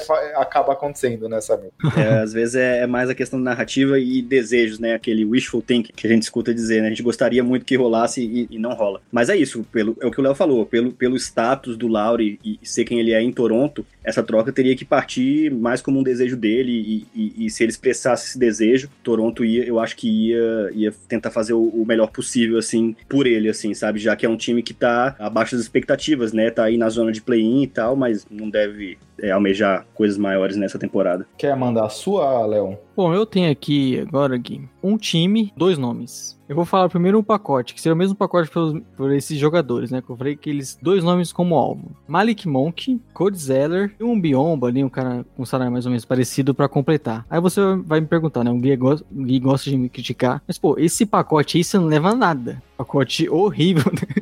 Eu posso até tirar uma foto do meu celular aqui agora, que eu acho que é o mesmo pacote que eu desenhei aqui pro Cleveland Cavaliers. Exatamente. Um desses alvos que eu pensei pro Hornets seria o André Drummond, um trato aspirante, um time que vem jogando bem, vem surpreendendo, né, o Hornets, e tem justamente essa questão de um pivô ali, que você possa contar mais minutos, né, um cara que contribui mais. Eu acho que o Drummond, é, a gente já citou alguns problemas dele, né, o cara que muitas vezes forçou, não tava, parece que até tão interessado no jogo, e as, tor as torcidas dos próprios times deles não gostavam tanto assim, mas ele já demonstrou algumas características boas pra NBA, mesmo não sendo um cara completo, né, um pivô que a gente espera um pouco hoje ser um cara mais completo, de até questão de arremessar, questão de pontuar. Ele é um cara que muitas vezes não faz isso, só que em outras características ele poderia contribuir muito pro Hornets, que estaria mandando Malik Monk, que vem tendo bons minutos, né, e vem jogando bem, fez boas partidas essa temporada até, e vem até surpreendendo, né, a gente não esperava mais dele depois desses primeiros anos de carreira, mas é um contrato inspirante também. Contrato com o Codizélia, que é mais baixo, né, e não sei, é principalmente pro segundo time que eu, que eu iria cogitar, acho que faria mais sentido até, e o Biombo. Então, pro Cleveland é basicamente aquilo que está pensando, é de você trocar um cara para trocar o Drummond para dar mais espaço pro, pro JLTL, ver ele mais no final de temporada, até porque é um jogador que você vai renovar. E pro Hornets é um jogador melhor do que os que você já tem, né? Acho que até pensando um pouco do que a gente falou do Knicks, de um time que tá ali playoff, play-in e possivelmente quer se manter ali, quer chegar em playoffs, primeiro ano de carreira do Lamelo já seria uma oportunidade tanto para ele. Acho que seria um reforço bom e você não pagaria tanto, né? São basicamente jogadores pra você bater o contrato ali. Fiquem livres pra cornetar. Principalmente você, Samir, já que o Gui falou que tem uma troca parecida, pelo menos. É, quer comentar aí, Samir? É, cara, assim, é, é um time que tá na bolha ali, né? Tá ali na, na zona ali pra tentar se classificar. Tá em oito- sétimo, oitavo agora, né? No leste, é, ali a- um pouco atrás do Knicks. Então, sim, é um time que precisa, né? Não só falando dessa temporada, mas é um time que vem numa longa trajetória aí de, de mediocridade, né, cara? Então, acho que sim, acho que é um preço razoável pra se pagar pra um pivô que pode dar uma solidez, assim, né? E, e competir ali sobre a tutela do Michael Jordan e tal. Como você falou, Lamelo Ball tendo uma temporada aí incrível, né? Um time simpático, o Hayward também, né? Parecendo ter ganhado uma segunda vida aí e tal, depois dos anos um pouco decepcionantes lá em Boston. Então eu, eu, eu gosto, eu gosto, eu acho que funciona assim. E é uma tentativa, né? Um time sinalizando aí que, que almeja coisas maiores, né? Tipo, depois de, né, de, de tantos anos de nada, basicamente. E a sua era essa, Gui? A minha só tinha uma diferença que eu tinha colocado Dion Wade indo pro Charlotte e o Charlotte mandando uma second pick aqui de 2022, mas nada que impactasse muita coisa, só para não ficar uma troca 3 por 1. Eu acho que essa second pick iria de qualquer jeito aí também, independente do pacote. Mas aí, no que a gente vinha falando do Andrew Drummond, aqui eu acho que um cenário interessante, porque não é um time ruim, é um time bom, a gente já viu aqui, obviamente não um time contender, mas um time, pelo que a gente viu essa temporada, digno de playoffs. O Gordon Hayward, que é o melhor jogador do time, não tem uma necessidade de ter a bola na mão, essa bola pode ser compartilhada com o Lamelo, com outros jogadores. E aqui eu acho que o André Drummond teria que ceder menos pro encaixe de jogo dele em relação ao que o time precisaria contribuir para fazer esse encaixe acontecer. E a questão do salário, né? Você não abre mão de muita coisa. É um cara que se de repente não der certo, você também não, não precisa pagar ele pelos próximos anos. E então acho que é um cenário ideal pro Hornets. E eu tenho outro nome pro Hornets. Você já quer que eu solte, Gui? Não, só ia comentar aqui também, ainda dentro dessa troca, não é um, necessariamente um jogador fenomenal, até por isso que a gente tá colocando nessa situação de troca com um jogador que a gente já comentou que tem um valor baixíssimo, que é o André Drummond, mas quando a gente olha nosso querido Malik Monk aqui nos últimos nove jogos, média de 19 pontos, 4 rebotes, duas assistências, ele 40% do arremesso de 3, duas bolas de 3, ele tem conseguido ser mais produtivo de um tempo para cá, isso faz com que talvez o Kevs olhe, putz, aqui é um jovem, mais um jovem jogador, tem muito a se provar, que talvez não vai receber muito dinheiro no encerramento do seu contrato, vale uma aposta. E vem jogando bem, né? Vem arremessando muito bem. Então, um cara que deu uma, até uma perspectiva de ser útil, né? O que a gente esperava um pouco no seu início de carreira. É que foi escolha de loteria, né? E decepcionou um pouco nesses, nessas primeiras temporadas, mas seria uma boa aposta, né? O arremessador, até porque o- é uma das necessidades que esse time de Cleveland precisa, né? Eles têm um ataque ainda muito travado, então, quem sabe poderia ser um cara para você continuar desenvolvendo para os próximos anos. E aí já emenda seu segundo comentário aqui. Eu falo, Samir, o Léo, ele adora fazer essas roubadinhas, aí faz duas jogadas em uma, tenta coisa pra ir tentando falar mais. Então, entendo perfeitamente, sem problema, sem problema. Você tá em, tá em casa, né, cara? Tem que fazer usar aí. O pacote seria o mesmo, e aí a minha justificativa é, você lembra, né, Gui? Acho que foi ano passado, ano retrasado, que o Hornets assinou com o Taylor Rozier, né, contra, contrato bem alto, embora essa temporada esteja jogando muito bem. Aí essa temporada surpreendeu a gente com um contrato maluco pro Gordon Hayward. Então eles já mostraram que eles não têm medo de contrato alto e longo. e aí, pensando nessa questão de pivô, caras que podem contribuir muito, Ao Harford, pensei justamente nele, Al Horford. Eles assumindo esse contrato pro Thunder, que inclusive veio surpreendendo até um pouco essa temporada, ganhando algumas partidas que a gente não imaginava, né? Mas eu penso o Thunder querendo se livrar desse contrato do Horford, até pensando em longo prazo, e o que ele pode continuar produzindo, né? Eu acho que faria todo sentido pro Hornets, mesmo sabendo que é um contrato ruim, é um cara que, de repente, ano que vem tem algumas questões físicas, aí você já não, já não pode contar tanto com ele, e aí tem um contrato de mais dois anos ainda muito alto. Sei que não é o melhor cenário, mas até pelo que ele vem demonstrando um pouco nesse Thunder, voltando a ter uma situação de ser o pivô, né? Não ter que dividir como foi com o Embiid, quem sabe foi o grande problema dele no Sixers. Então acho que o Horford ainda é um cara que pode contribuir bem, justamente o Hornets, pensando nesse pivô. É um cara que até é mais completo que o, o Drummond, né? Principalmente pensando defensivamente, um jogador muito inteligente, eu acho que seria um encaixe ideal. Óbvio que não é um contrato que você queira assumir, até pensando no que você já tem na sua franquia, mas pensando nos pivôs e o Hornets querendo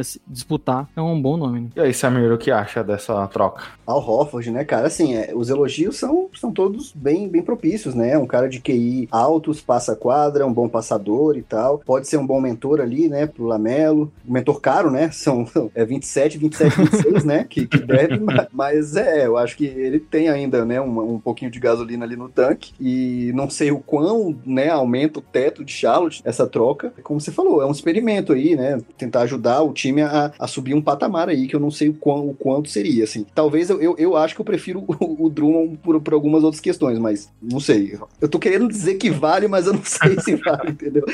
Não tá, não tá saindo da minha boca, assim. entendeu? Então eu não sei. Eu, vou, eu fico de stand-by aí nessa, nessa ideia do, do Al Horford em um Hornets. É, o ponto que o Léo falou é um ponto interessante pra conversa, né? O Hornets deu contratos que ninguém mais daria.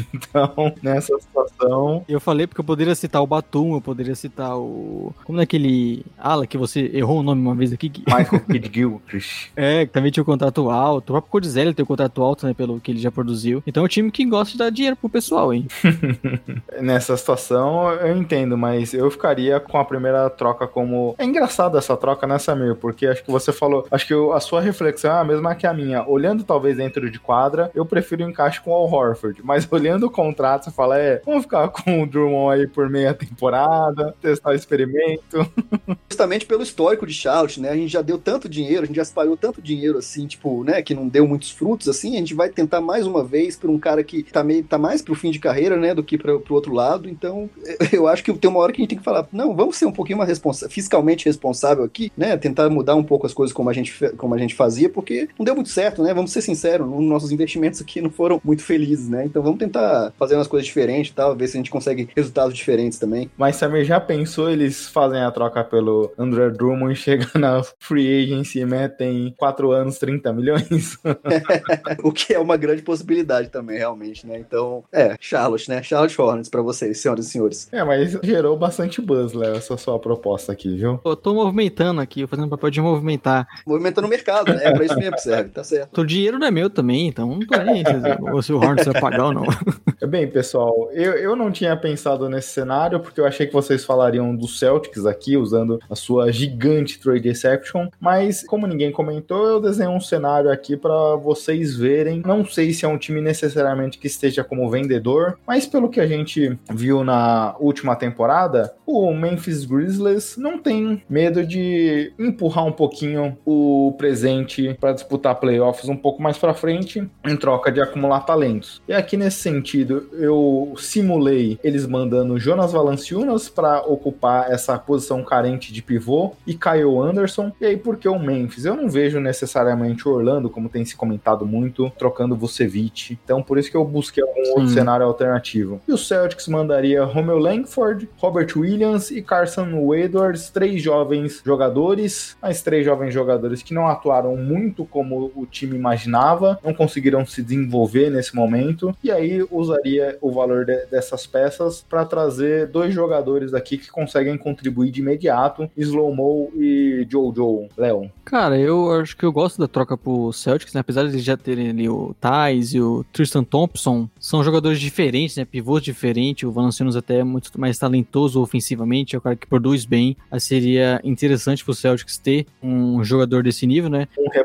também. Sim, um cara que inclusive na época de Raptors vinha muito bem do banco, então um cara que você pode ter nessa função também. Eu gosto da troca, até pelos nomes que você citou, né? Você conseguiria mais talento para esse time, que a gente sabe que falta muito, né? Até a questão do elenco. O Celtic vem sendo bem complicado essa temporada. E você praticamente envia jogadores que não vem jogando e não tem muita importância pro elenco hoje. E ainda conseguiriam um Kyle Anderson, né? Que consegue produzir bem nesse Memphis. Então eu vejo como uma troca boa pro Celtics. Pro Valanciunas também, né? Um, acho que jogar num time como o Celtics, ali disputando playoffs, é sempre muito muito interessante. Eu só não sei se eu gosto tanto pro Memphis assim, porque as apostas que eles fariam não seriam tão boas. E por mais que o Valanciunas não sejam, eles não pensem talvez o Valanciunas pro futuro, mas é no cara que produz. Né? Eu pensei também aqui, eu só esqueci de falar, mas também de uma first pick junto. E aí, Samir, o que você acha da troca? O Celtics mandando uma first pick desprotegida pro Memphis. A first pick melhora, mas eu não sei se o Memphis tá nesse modo ainda vendedor e tal, né? Tipo, eu gosto muito pro Celtics, né? Porque como o Léo falou, concordo 100% com o que o Léo falou, assim, é um time que tem dois puros sangues ali, né, no Brown e no Tatum, marcando quase de 50, 55 pontos por jogo, mas o resto do elenco não tá colaborando. E você falou que a gente não, não falou do Celtics, seria o próximo time que eu ia falar, mas já vou aproveitar e emendar aqui então. É, o Celtics realmente decaiu bastante, né? Na, na temporada passada foi, acho que, se não me engano, foi quarto melhor ataque e defesa, né? Nessa, tipo, tem tipo 13 terceiro melhor ataque, 19 ou 17 melhor defesa, algo assim. Então, claramente tem alguma coisa ali errada e eu acho que, que o Valanciunas resolve ali os problemas de garrafão, talvez, parcialmente, não sei completamente. E o Kyle Anderson também, eu acho que é um, é um bom nome para tentar rechear mais, né? Esse elenco aí que tá falhando um pouco ali com o Brown e com o Taylor. Eu tenho umas outras, outras nomes aí que eu,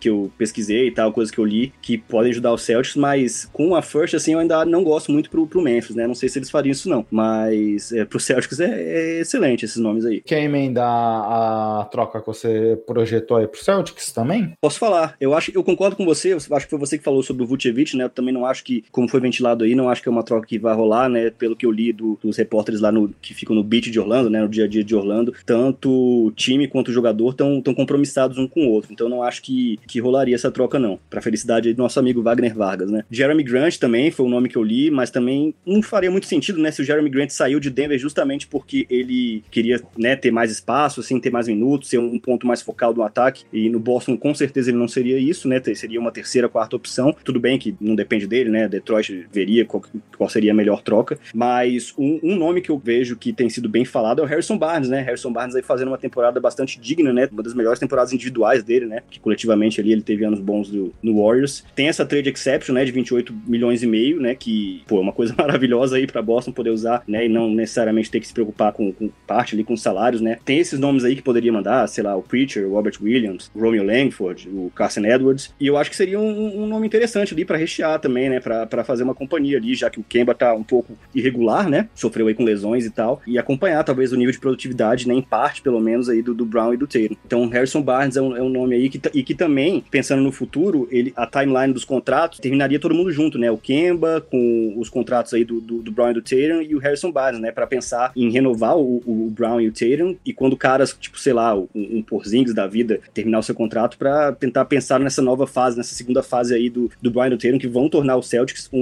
um, um, time contender aí por muito tempo. Então eu acho que resolveria um problema curto prazo do Celtics sem, sem prejudicar o time a longo prazo, com um contrato aí grande, absurdo e tal. Então, sei lá, acho que o Harrison Barnes pode ser uma, uma, uma sugestão aí. O Celtics, como eu falei, né, precisa muito de mais elenco, mais opções, porque eles carencem bastante disso. Então, o Barnes vem sendo especulado. Tem a questão do contrato, né, que é bem alta, mas até como você falou de estar tá acabando junto com os outros contratos. Ele tem aqueles tipos de contratos que vão caindo, né? Então, naqueles né, jogadores que têm o contrato que vão crescendo, ele vai caindo, então até vai contribuindo bastante. E, e até pensando no lado do Kings, né? Não seria uma troca tão difícil, porque pelo jeito eles estão a fim de trocar. O Barnes, é, até por conta do seu contrato alto, é um time que não vem tão bem assim, é muito irregular, então talvez não valha a pena manter um jogador com esse salário. E pro Celtics é aquilo, né? De você talvez não precisar pagar tanto, conseguir um, um, cara que pode contribuir muito por conta dessa trade ex exception, né? Eles precisam utilizar essa, precisam ir no mercado, aproveitar isso, porque é uma grande chance que você tem de conseguir trazer esses caras com esses contratos sem precisar mandar jogadores úteis. Então acho que talvez não sendo Barnes, mas outros nomes, o Celtics é um desses que precisa se movimentar até para aproveitar isso e aproveitar todo o momento que o time parece em baixa, né? A gente vê o Celtics capengando bastante e precisando de reforço. É, e quando a gente precisa lembrar também que o Sacramento mudou a diretoria nessa última off-season, o primeiro movimento que eles tiveram que fazer me pareceu muito, talvez, qual seja o objetivo dessa franquia, pensando na timeline do time. Eles poderiam ter igualado a proposta do Bogdan Bogdanovic e não o fizeram, deixando o jogador sair num preço até que ok. Então, eu acredito que eles estejam pensando de alguma forma reduzir um pouco seu espaço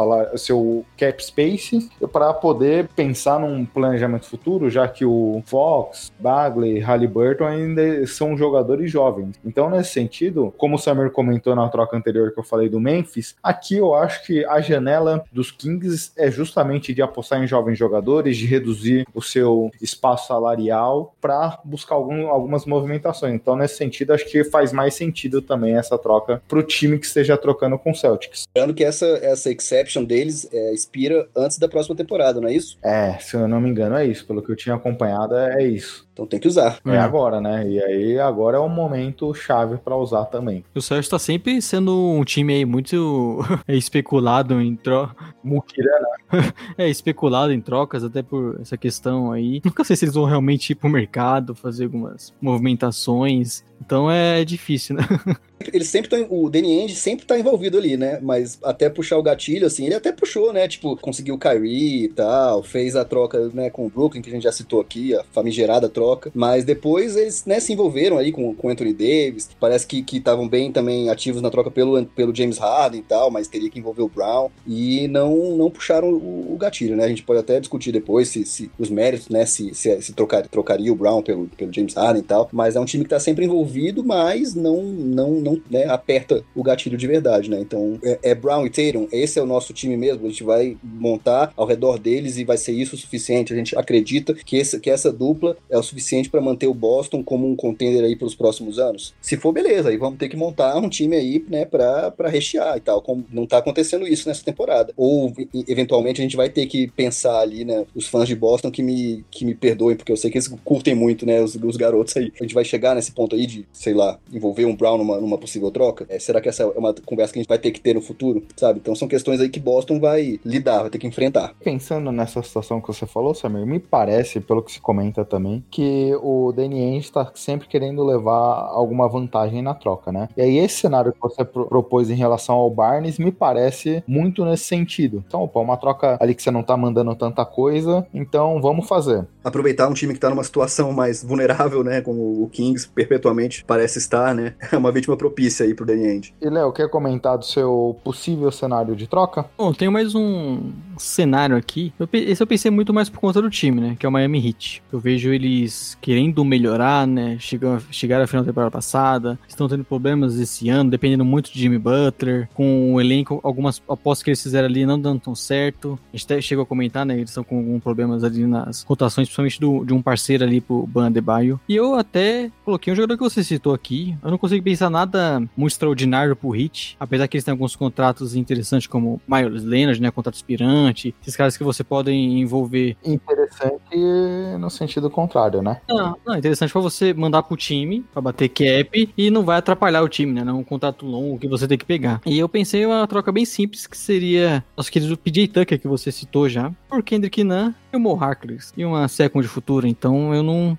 não, sei se o aposta no Kendrick não faria tão sentido assim pro Rocks, mas é um cara mais novo e que demonstrou até nessa temporada alguns momentos interessantes. Mo Harkless apenas para bater cap, né? Essa é uma das apostas que eu falei que o Hit fez que não deu, não deu tão certo. E aí você traz o PJ que é um cara, como a gente falou bastante, defensivamente contribui muito, pode passar a quadra, né? Coisa que o Hit precisa também essa temporada. É um cara que contribuiria bastante. Acho que é um desses que, inclusive, também, acho que como em pelo menos uns 15 times devem ser bem sendo especulado, é mais um desses que ele tá sendo é cogitado Hein? Antes de passar a palavra pro Samir, acho que faz muito sentido, até porque o experimento André Godala acho que não deu muito certo, né? Então eles sentem falta desse cara que pode ser um excelente marcador, tanto no perímetro quanto dentro do garrafão, que o time tem muito desses jogadores que conseguem fazer uma defesa, um coringa na defesa e conseguem contribuir, contribuir do chute de fora, né? Acho que o Igodala faz um papel um pouco diferente do que o PJ Tucker poderia fazer, mas é, entendo que faz muito sentido pros dois. Nesse sentido, Léo, fiz até uma troca mais ou menos parecida. Vamos ver o que, eu vou até passando a palavra pro Samir, tanto para comentar a troca do Léo quanto a minha aqui, que seria Igodala, Miles Leonard, Kendrick Nunn e uma first de 2022 por Vitor Oladipo e PJ Tucker. Cara, PJ Tucker é hit culture total, né, velho? É aqui é trabalho, né? Gosto do Tucker é, em Miami, né? O Kendrick Nunn é uma aposta, né, pro Rockets e tal, um cara jovem aí, como o Léo falou, um cara jovem que pode fazer parte da rotação, né, que é o, o preço que o Rockets tava, tava pedindo aí, né,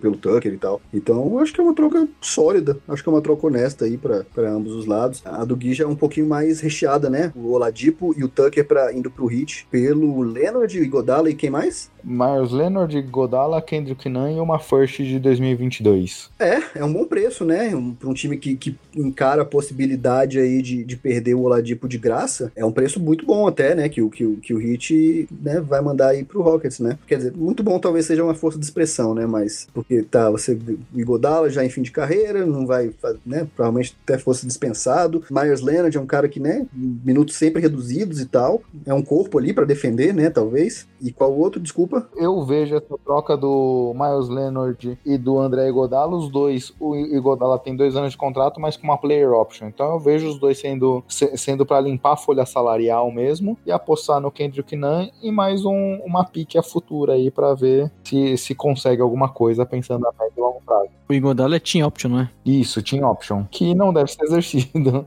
É, e seria estranho, né? Porque ele foi o cara que não jogou no Memphis para passada, não jogaria no Rocks, provavelmente. Né? Teria dispensado. É, é o que o Samir falou sobre a sua troca, Léo o PJ Tucker, acho que não só pelo jogo, mas pelo que ele tem de perfil de jogador, é perfeito para esse hit. Gosto muito. A sua também é, é da melhor, né? Trazendo o Ladipo, acho que seria um baita reforço e não abrindo mão, mão de tanto, né? Talvez até teria que ver no mercado o que, que o Rockets conseguiria por outros, de outros times, talvez eles tivessem ofertas melhores, né? E, então, eu gosto das trocas por, as, da sua opção também pro hit, né? Porque traz um cara como o Ladipo, que contribuiria muito. Parece que tá afim de jogar em Miami Miami, né? Ele tem esse desejo, parece. É, justamente porque eu pensei nessa troca, porque todo mundo fala que o Oladipo já é apalavrado com hit. É, talvez fosse até um, um, valor mais fácil pro hit pagar, porque sabe que o jogador pretende continuar, talvez alinhar já um, alguma questão de renovação. Então, seria uma troca boa pro hit que tá querendo dar esse gás, né? Principalmente na questão ofensiva, são caras que contribuem bastante. Também na parte defensiva, que é sempre muito forte do hit, mas melhorando também essa parte no ataque. Exato, mais algum comentário, Samir? Acho que das trocas, não. Eu, eu, tinha outras ideias aqui que eu não anotei trocas, mas nomes, né, que foram ventilados e talvez, não sei se vocês querem falar rapidamente. J.J. Redick, Lonzo Ball, o que, que o. Golden State Warriors pode fazer, né? Um, um, time meio coringa aí nesse mercado. Eu queria saber da opinião de vocês. Eu não pensei em nenhuma troca com esses nomes, não, mas são nomes que a gente tem escutado, né? Que tem estado aí, ventilados aí, né? Em rumores. É, o, e o J.J. Redick é aquele jogador que eu não imagino que Pelicans peça um valor tão grande em relação ao jogador, porque esse ano não funcionou, as médias dele tem sido pífias, não tem conseguido contribuir no quesito de bola de três. Então, é um jogador interessante. E o Lonzo, todo mundo comenta que os Pelicans também querem buscar algo pelo jogador, né? Sim. Acho que o Redick seria uma questão até de uma troca bem mais simples, né? só para bater salários. É, dizem que o Six quer ele de volta, né? Então acho que seria um nome interessante, até pensando em ter mais é, jogadores para rotação, né? Aquele parceria, voltando àquela parceria que ele tinha com o Embiid. Seria bem legal ter ele de volta lá. E o Lonzo, a questão é de. de eu acho que o, o Pérez estava nesse momento, né? O Lonzo voltou jogando bem até. É, é, de ver o valor dele no mercado. Antes de, até mesmo antes de pensar em uma renovação, um cara que talvez você tenha que pagar um contrato um pouco mais alto. Então, acho que o Pelicans também que sondando o mercado, mas eu, eu se tivesse que apostar, não, não, não colocaria ele saindo nessa deadline. É, ou aquele negócio, né? Ou o Pelicans já conversou com os empresários, com o Lavar e viu que o valor que o Lonzo tá sinalizando é algo que eles não querem pagar. Então, melhor trocar agora. Eu citei o Warriors aqui, né? Eu tá, pesquisei aqui uma troca. Eu queria ver o que, que vocês acham dessa troca. E eu achei até interessante. Vamos lá. É, o Warriors consegue Lonzo Ball e Willie Hernan Gomes uhum. por Sim. Kelly Oubre, Jordan Poole e uma futura first e uma futura second. Eu gosto, eu acho que o Lonzo traz uma questão de defesa. Eu acho que em algumas situações ele pode jogar como um 2. Ele melhorou muito seu arremesso fora. Sim. Isso eu acho combina com o time ali de certa forma. E o Oubre é um jogador muito irregular, né? Também assim como o Lonzo, mas acho que ele o Lonzo traz uma questão defensiva mais interessante. Sim. Eu também gosto, né, do encaixe. A gente sempre cita, por exemplo, como o Curry é um cara que pode jogar sem a bola e você tem um jogador como o Lonzo ao lado dele, acho que completaria bem, até pela questão defensiva, como o já falou. Eu gosto desse, vamos dizer, esse encaixe que seria pro Lonzo no Warriors. É um jogador que, inclusive, é um free agent que você pode cobrir qualquer oferta, né? Diferente do Kelly Oubre. Então, dependendo, você consegue manter ele, mesmo sabendo que o, que o Warriors tem já uma folha bem inchada, mas seria um cara que você conseguiria manter. E acho que seria justo, né? O Kelly Oubre, ele apesar de ser inconstante, ele vem jogando bem, né? Talvez, talvez também seria um reforço interessante ali pro time do, do Pelicans, é um cara que ainda é muito jovem e traz uma questão de voltou a arremessar bem, fiz, é, defensivamente ele também contribui bastante. Então é um cara que combinaria ali com o time, eu não, só não sei se, se vai acontecer nesse momento.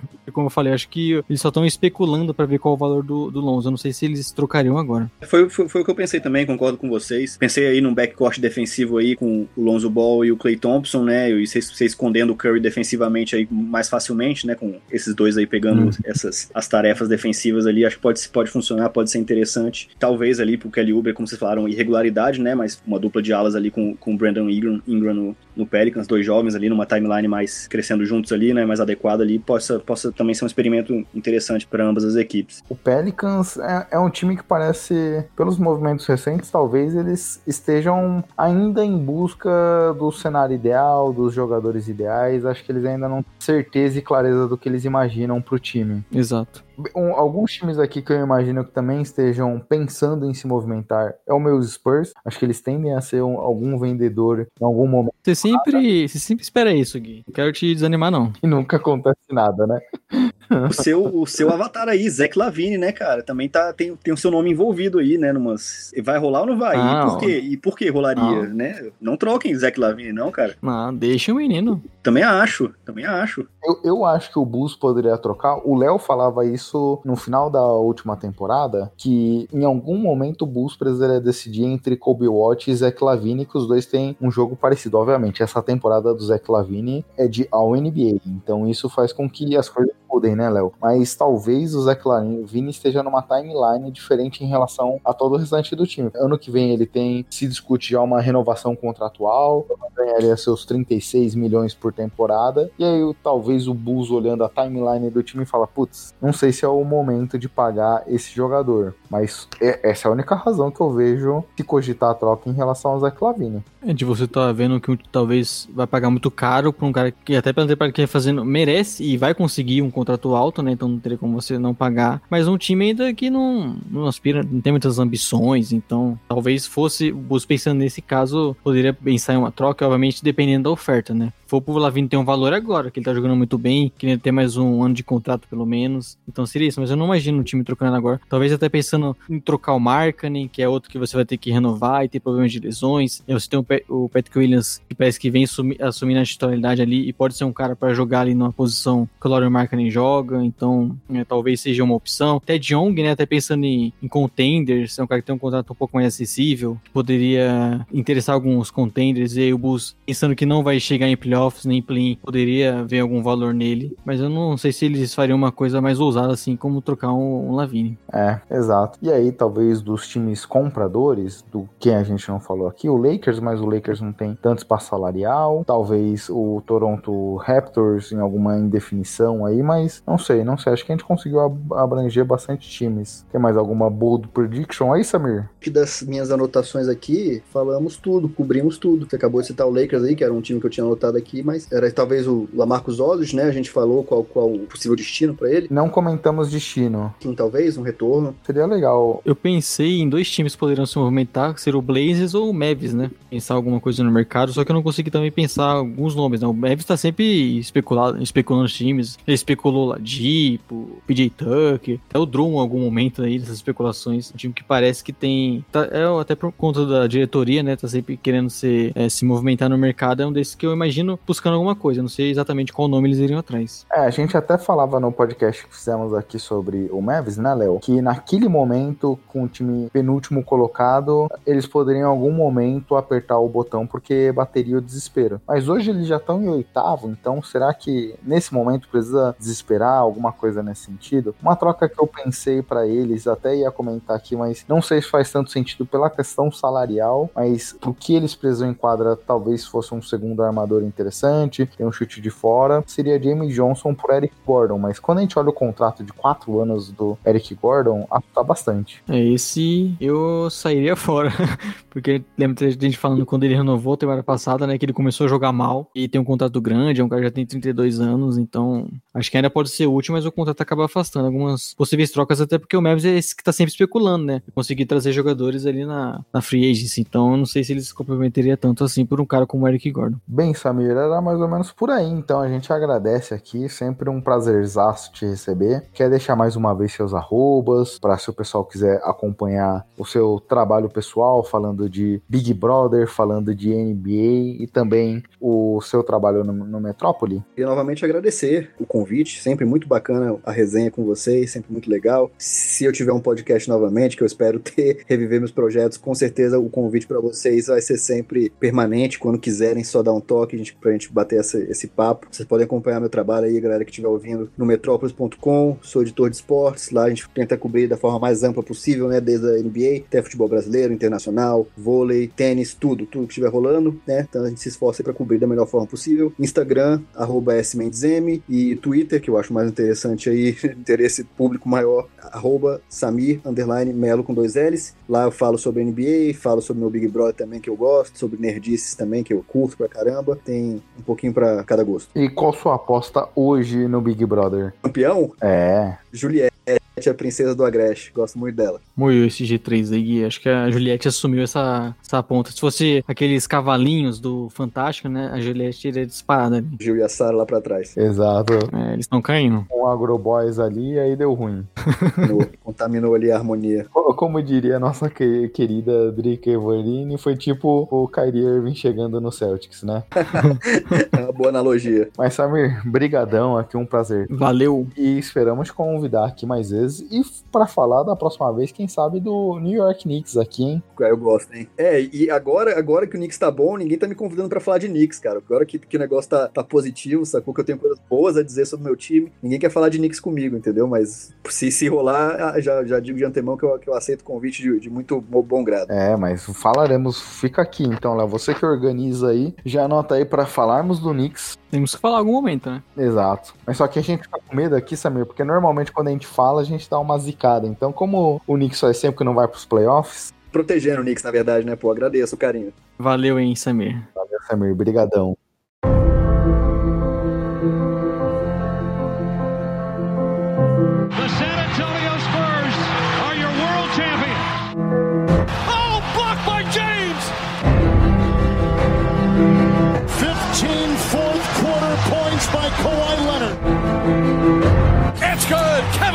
From downtown.